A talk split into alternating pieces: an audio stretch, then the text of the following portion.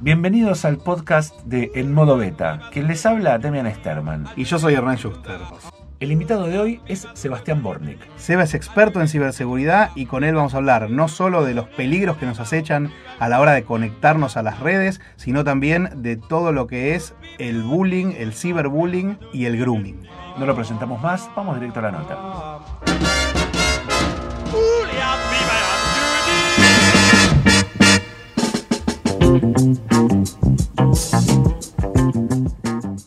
¿Qué es la seguridad informática? A ver, básicamente la seguridad informática, la, la, explicación sencilla es que es la protección de la información que está alojada mayormente en soportes informáticos, tecnológicos.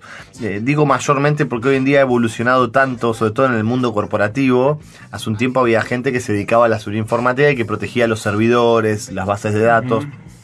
Hoy en día, como gran parte de la información está alojada en tecnología y queda muy poco archivo y cuestiones, cada vez está pasando más que se fusionan seguridad física con, con, seguridad digital y se habla de responsables de seguridad de la información porque como casi toda la información está en tecnología es una inversión necesaria tener a alguien que se ocupe de lo que está fuera de la tecnología. Entonces también hay una visión de lo que protegemos es la información pero la explosión de la temática viene asociada a cuántos datos hay en los dispositivos tecnológicos que es abismal eh, hoy tenemos eh, gente que está empezando a incorporar eh, domótica, esta posibilidad de tener conectada su casa y poder controlarla desde un celular o desde, otro lado.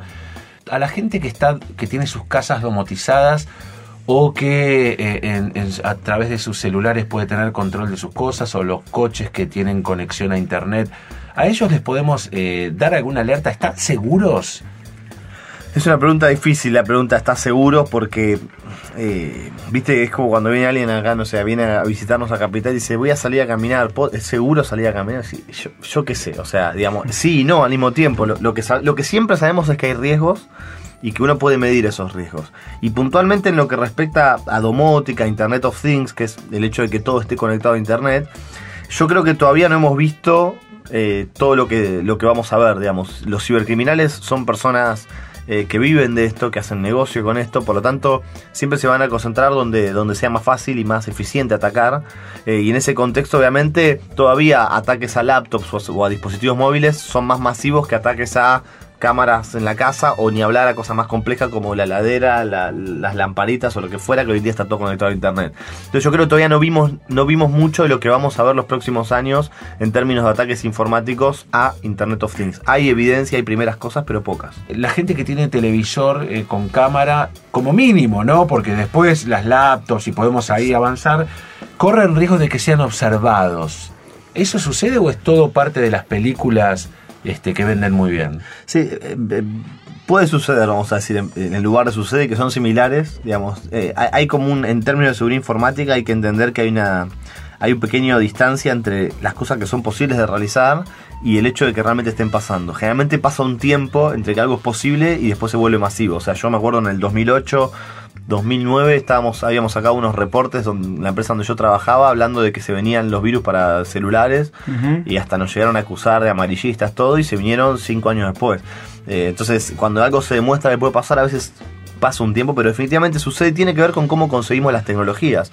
Eh, nosotros seguimos hablando de que es un televisor, pero en realidad hoy en día casi todo el mundo ya se sabe que hay virus informáticos troyanos que pueden ver la cámara web de la computadora. Y mucha gente le pone la cintita, le pone el plastiquito, acá estamos viendo. De hecho, Zuckerberg, tiene su, computadora tapada por sí. Y, vos que decís que sos especialista en seguridad y las pruebas lo demuestran. Eh, ¿Qué le sugerís a la gente hoy, a, los comunes de a pie como nosotros, no a los que a los que tienen grandes empresas y seguramente tienen la posibilidad de tenerte este, en, tus charlas y que vos los puedas avivar? ¿De qué deberías avivar a nuestros oyentes respecto a la seguridad informática? Aprovechemos este espacio para, para poder avivar gente. Aprovecho y termino de atar con lo del, televisor y nos va a llegar nos va a llevar a esto. Que digo, hoy en día la gente más o menos ya sabe que tiene que tapar la camarita web. No todo el mundo, pero se empieza a difundir. Sin embargo, después vamos y decimos, ¿qué pasa si un televisor tiene una cámara web?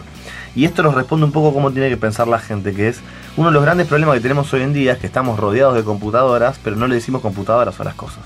Un Smart TV es una computadora. Un celular es una computadora.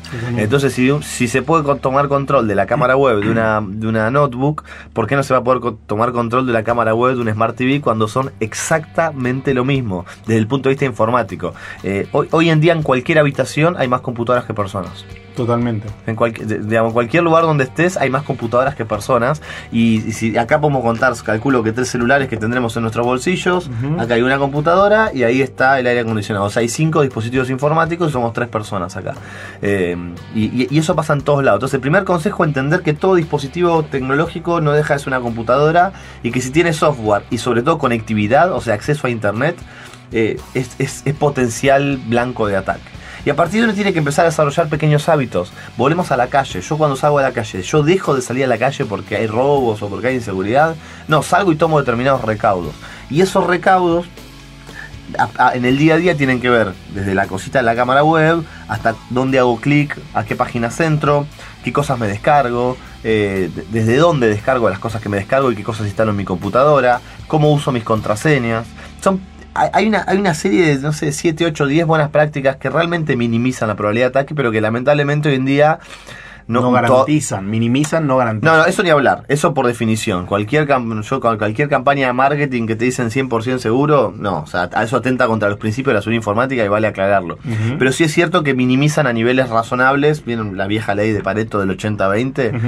eh, yo ¿Cómo digo, bueno, es? A ver, contanos porque no todos lo hay un economista, no me acuerdo si es francés. Wilfredo Pareto, italiano. Eh, italiano, claro, no me acuerdo si era francés o italiano, que a partir de una cuestión económica descubrió, en- creo que fue hace muchos años, década del 30, al 40, no sé si no antes, que hay como una, una regla que llama la, se terminó llamando la regla Pareto del 80-20, de que muchas veces el 20% de algo genera el 80% de las consecuencias. Por ejemplo, con la riqueza, el 20% de la, de, la, de la sociedad tiene el 80% de la riqueza, pero esta persona descubrió que esa regla aplicaba un montón de cuestiones, incluso cuestiones naturales, y acá creo que pasa un poco lo mismo. Uno podría tomar un montón de recaudos. Tomando solamente un 20% de, de todos los, de los recaudos, va a minimizar en un 80% cuánto nos van a atacar. Esto es lo mismo. Yo cuando salgo a manejar podría tener 500 recaudos. Ahora, si me pongo el cinturón, voy a la velocidad indicada, hago las 4 o 5 importantes, bajo muchísimo, radicalmente, la, probabilidad de tener un accidente.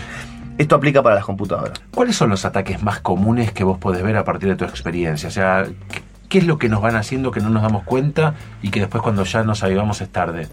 Bueno, en el día a día, en, en lo que llamamos el segmento masivo, el usuario hogareño, yo trabajé muchos años en, en seguridad informática para el segmento hogareño y corporativo y ahora hace dos años me dedico exclusivamente a empresas, lo cual eso es, es un mundo aparte muy interesante y, y si querés ahora lo, lo charlamos. Pero en el mundo hogareño, en lo que nos puede pasar a nosotros en el día a día, los, los grandes ataques masivos tienen que ver con los códigos maliciosos, los virus, los gusanos, los troyanos, ahora vamos a desarrollar, que pueden tomar control de la computadora, robar información como contraseñas, tarjetas de crédito, tomar control de la cámara web, tomar control del equipo. Y por ejemplo hoy en día hay, hay algunos virus informáticos en donde si el equipo está infectado eh, los, los usan para por ejemplo al- alojar sitios de pedofilia de forma tal de que si alguien rastrea dónde está alojada esa página web llega a la computadora de una persona infectada y no, a- no al verdadero cibercriminal. Hay mu- una vez que la computadora está infectada pueden pasar muchas cosas y, y quizás el ataque más importante de los últimos años es lo que el ataque de ransomware que es que te encriptan los archivos y te piden plata para devolverte los Te archivos. piden Bitcoin. te Eh, piden- Exactamente, ese es como los ataques masivos. Y después los ataques de phishing, que es los ataques que te llega un correo electrónico o algún mensaje e intentan que vos ingreses tu usuario y contraseña o datos de tarjeta de crédito en algún sitio web que parece ser el sitio web original, pero en realidad es una copia que hicieron los cibercriminales. Bueno, suele suceder que los bancos eh, te envían eh, eh, mails donde dicen eh, nosotros nunca te vamos a pedir por vía web eh, del usuario y contraseña. Cuando nos llegan estos mails a los oyentes les voy diciendo prestémosle atención porque es una de esas cuatro o cinco cosas que debemos atender para hacer las cosas correctas, ¿no?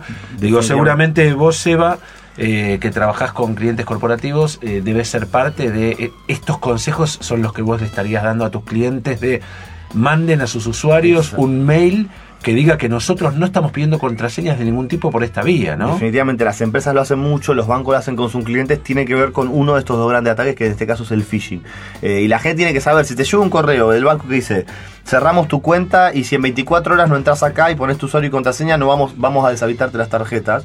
Bueno, en lugar de hacer clic y seguir lo que dice ese correo, que podría ser falso, si el banco realmente tuvo un problema masivo, entra a la página web que va a haber un mensaje, o llama al teléfono del banco o acercate a la sucursal para validar que ese correo es correcto. Pero en la ansiedad con la que manejamos la computadora, clic, clic, clic y perdiste. Ahora nos están hablando mucho, nos están este, evangelizando acerca del Internet de las cosas, ¿no? Como, como todos los productos que vamos comprando de alguna manera pueden conectarse vía Wi-Fi o Bluetooth y pueden interactuar. Una, una heladera te puede decir, si vos la, la- la vas, le vas incorporando información, qué, qué, qué- qué- qué alimentos faltan dentro de la heladera. Por ahí el aire acondicionado lo puedes encender por tu teléfono Exacto. cuando no estás en tu casa.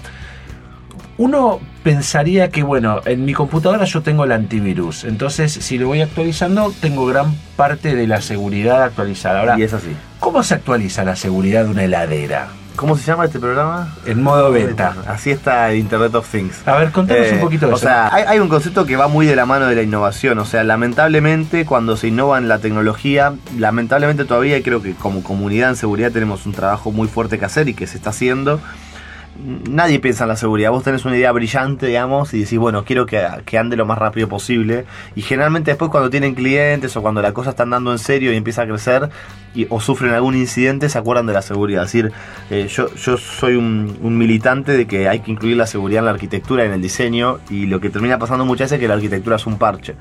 Pero sí, lo hicieron, me- acá está el aire acondicionado, que lo puedes prender desde tu casa, no sé qué. Bueno, algún día cuando alguien se dé cuenta que hay una, hay una vulnerabilidad y se pueden apagar, prender todos los aires y genera un caos energético en, en la ciudad, ahí van a decir, ah, no es verdad, tenemos que ponerle autenticación, tenemos que ponerle contraseña, tenemos que cifrar las comunicaciones. Todavía eso no está sucediendo. Lo que pasa es que cuando uno empieza a ver cómo innovan las compañías tecnológicas, innovan con un grupo pequeño, o sea, la gran ventaja de la- de la tecnología es que podemos eh, innovar y emprender barato. O sea, hoy en día con unos pocos meses de programación vos podés tener un producto en la calle, si es de software, si es tiene algo de hardware, por un poquito más, pero los costos se abarataron mucho. Entonces no hay expertos en seguridad informática en esa mesa chica.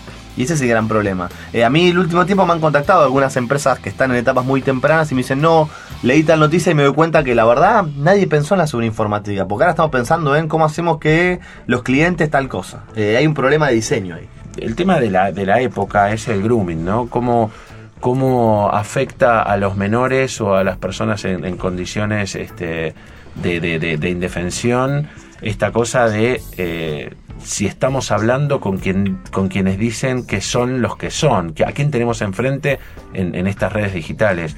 Vos, Eva, diste una charla respecto de eso en TEDx. ¿Qué, qué nos podés contar? ¿Qué es, es. qué es, perdón, qué es el grooming para, ¿Qué es el grooming? para empezar? Bueno, Exactamente. me parece un buen punto. El grooming es cuando un adulto se contacta con un menor a través de las tecnologías y mediante el engaño eh, busca llevarlo a terrenos sexuales. Es decir, eso, e- e- eso de llevarlo a terrenos sexuales puede ser desde cosas más inocentes como, eh, digo inocentes viendo cómo va a terminar. El grooming no es nunca inocente, aclarémoslo, pero digo de cuestiones mínimas como que hablen de sexo y después eso puede empezar a escalar, que envíen fotos, que prendan la cámara web o ya buscar un encuentro físico donde puede llegar a haber una violación. En cualquiera de los casos es grooming, no hace falta, no, es que es evolutivo. Si un adulto contacta a un menor, eh, habla de sexo, le envía una foto, ya hay grooming. Muchas veces no, buscan en- llegar al encuentro físico. Ahí hay como una idea equivocada a veces en la sociedad de que el adulto siempre va a buscar encontrarse con el menor eh, y tener sexo. Y no, no, no necesariamente es así. Algunos solamente lo hacen por la, por la mera perversión de, de dominar al, al menor. eh, y otros también lo hacen para que esos contenidos terminen en redes de pedofilia. Y, el- y el tercer caso es cuando se busca el encuentro físico. Pero claramente es un, un flagelo muy, muy grande que está creciendo, eh, que está totalmente digamos, potenciado desde la pedofilia. Y bueno, nos encontramos con esto casi de, no sé si de casualidad, ¿viste? No, eh, uno nunca sabe cuánto es casualidad o no, pero en el, en el año 2011 me, me encontré con esta problemática y hace ya muchos años que desde, desde, desde la- el- mi rol en la ONG Argentina Cibersegura, eh, encontré una beta educativa compensando mi, mi trabajo por ahí más técnico y después de muchos años de hablar de grooming, bueno, llegamos al escenario de TED que fue un momento muy importante por cómo se magnifica un mensaje que ya veníamos dando. ¿Qué, acabas de nombrar Argentina Cibersegura. ¿Qué es Argentina Cibersegura y qué es lo que hacen? Argentina Cibersegura es una ONG que se dedica a educar y concientizar sobre el buen uso de Internet, un uso seguro y, y sano de Internet. Eh, empezamos en el año 2010 eh, y bueno, hoy ya es una ONG con todas las letras, con todos los papeles, con un equipo, con más de 200 voluntarios en todo el país. Eh, el año pasado dimos más de 850 charlas. ¿Dónde? ¿Dónde? En escuelas, En mayor- es- eh, o bueno, sea, eso, eso, eso no es lineal, no es lineal, digamos, no, no es lo único que hacemos, pero nuestra principal actividad es que vamos a dar charlas gratuitas a, la- a los colegios. Y en los Eh, colegios, cuando ustedes hablan, seguramente el, el grooming es como el, el- el eje fundamental. Tenemos como tres ejes cortitos: grooming, cyberbullying ciberbullying o ciberacoso y privacidad. Sobre esos tres ejes como que trabajamos. Perfecto. ¿Quiénes, eh, ¿A quiénes sorprenden más con esas charlas? ¿A los alumnos o a los docentes? ha ido cambiando según la época. Eh, yo creo que hoy ya no sorprendemos a nadie y que vamos a tratar un problema, creo que es gran parte de, este camino recorrido. Eh, cuando empezamos íbamos y gran parte de la charla era sorpresa. Era, uy, ¿qué es el grooming? Uy, ¿qué es el ciberbullying? Tanto de chicos como de los docentes primero, los, niños y las niñas, después ya los adultos, las docentes, empezamos a encontrarnos con que ya no era sorpresa y hoy es, tenemos un problema, ha habido casos de grooming en el colegio, ha habido casos de ciberbullying, vengan a dar una charla, ayudarnos a cómo abordar el tema y cambió mucho en ocho años eh, ese nivel. Eh, todavía los adultos están eh, un paso atrás de, los menores y es, una de las raíces del problema. ¿no? ¿Qué es lo que tenemos que hacer los padres que dejamos que nuestros hijos jueguen con las tablets o se metan en internet o hagan trabajos? Porque también este, hijo, tenemos hijos adolescentes algunos que hacen trabajos en grupo y se relacionan por medio de internet y los van como realimentando, trabajando juntos, una cosa colectiva.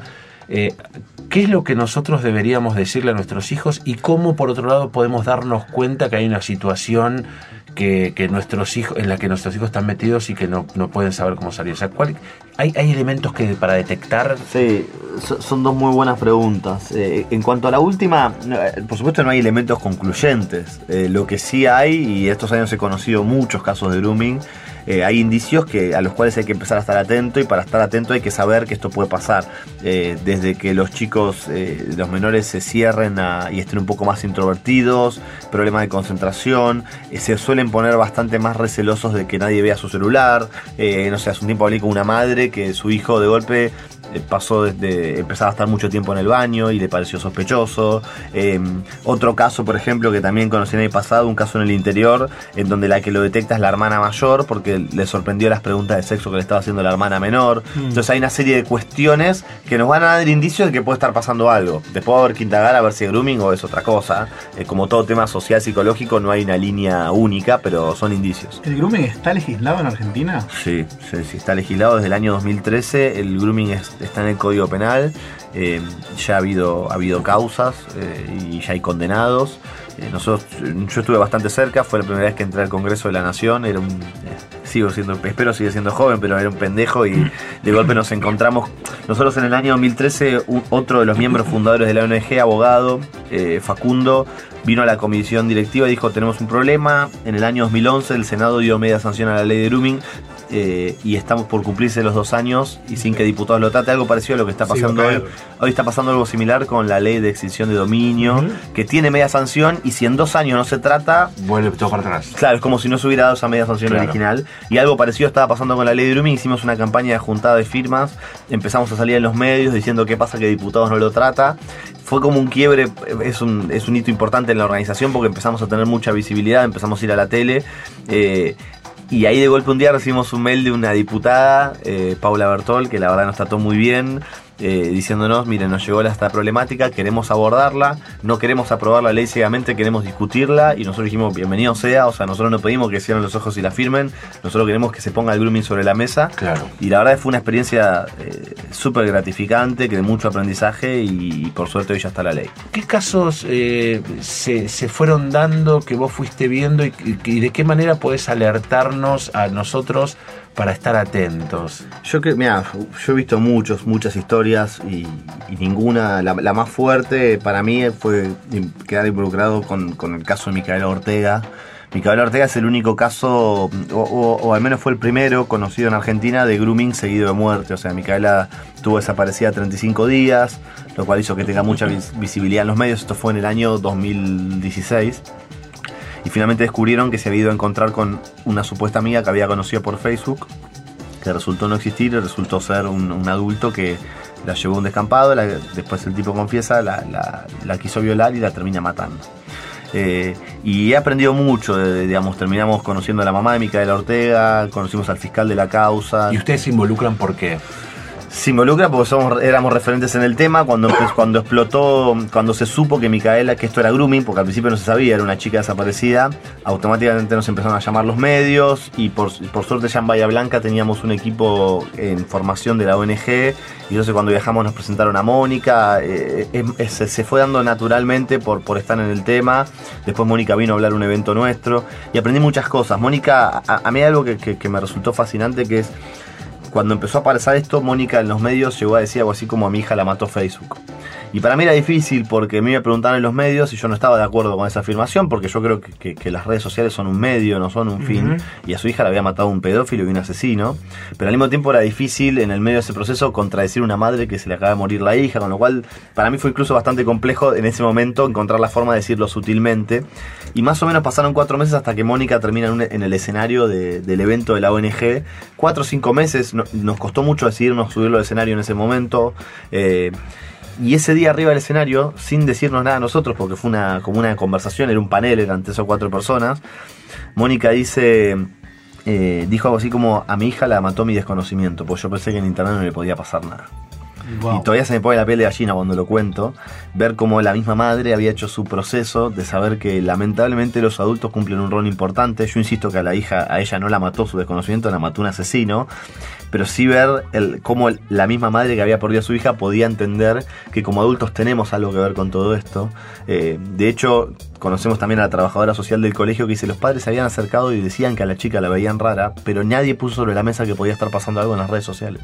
Todo el tiempo limitábamos nuestro análisis como adultos a lo que estaba pasando en el mundo físico y nadie estaba mirando el mundo digital. Ahí es donde tenemos que hacer la diferencia, desde el vamos. ¿Qué hay de cierto o qué hay de útil realmente, más que de cierto, que si los padres o los hermanos mayores eh, o hermanas mayores, ¿no? No es una cuestión de sexo, eh, obligamos que los menores nos pongan como amigos eh, de sus grupos de amigos, eh, es, eso es eh, una, una posibilidad de poder controlar cuáles son los movimientos dentro de la red.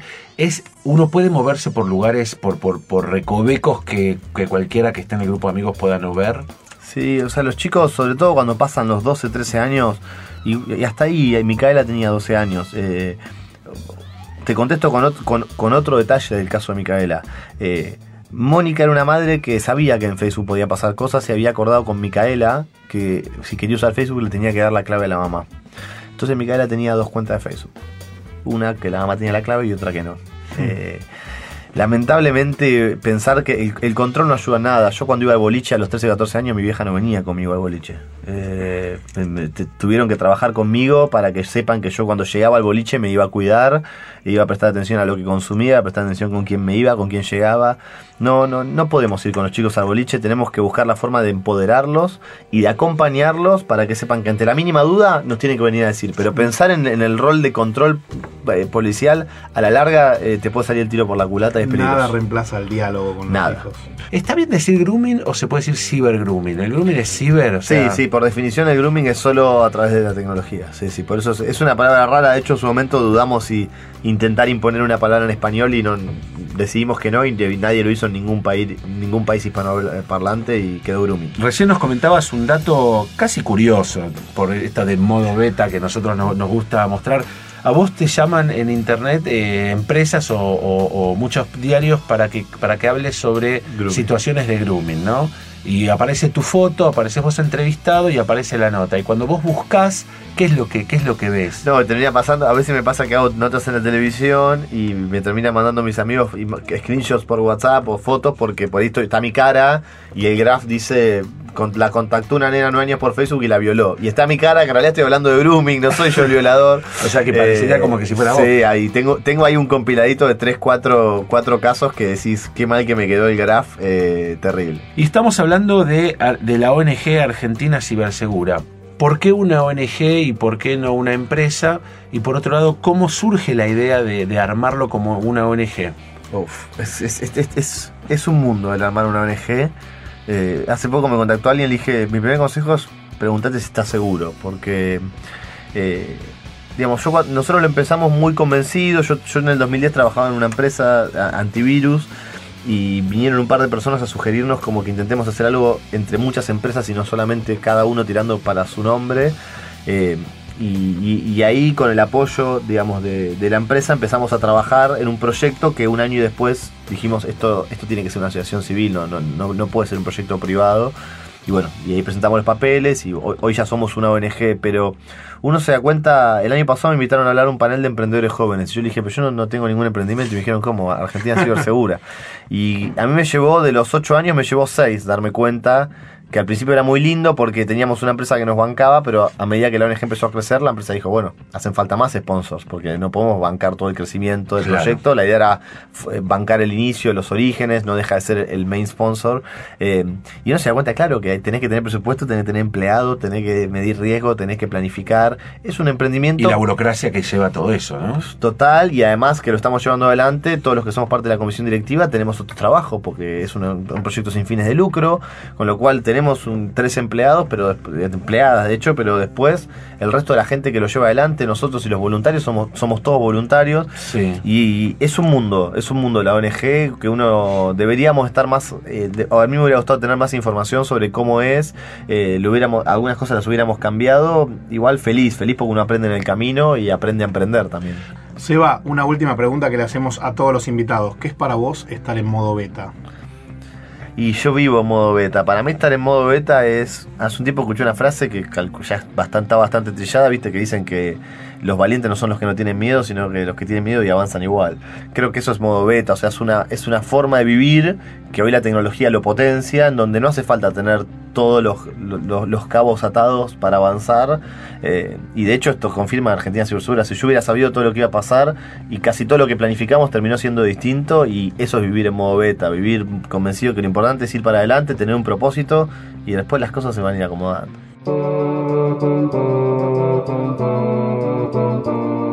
Hasta acá un encuentro más de En Modo Beta. Gracias por haberlo escuchado y gracias por habernos acompañado. Y recordá que estar en modo beta es siempre estar abiertos a cambios que mejoren nuestra capacidad, estar siempre en modo curioso, siempre aprendiendo y nunca en una versión definitiva. ¿Querés escuchar otras charlas con emprendedores, con gente que sabe de tecnología, con creativos, con innovadores? No te pierdas, hace clic en las otras charlas que tuvimos en los otros podcasts que estarán por venir.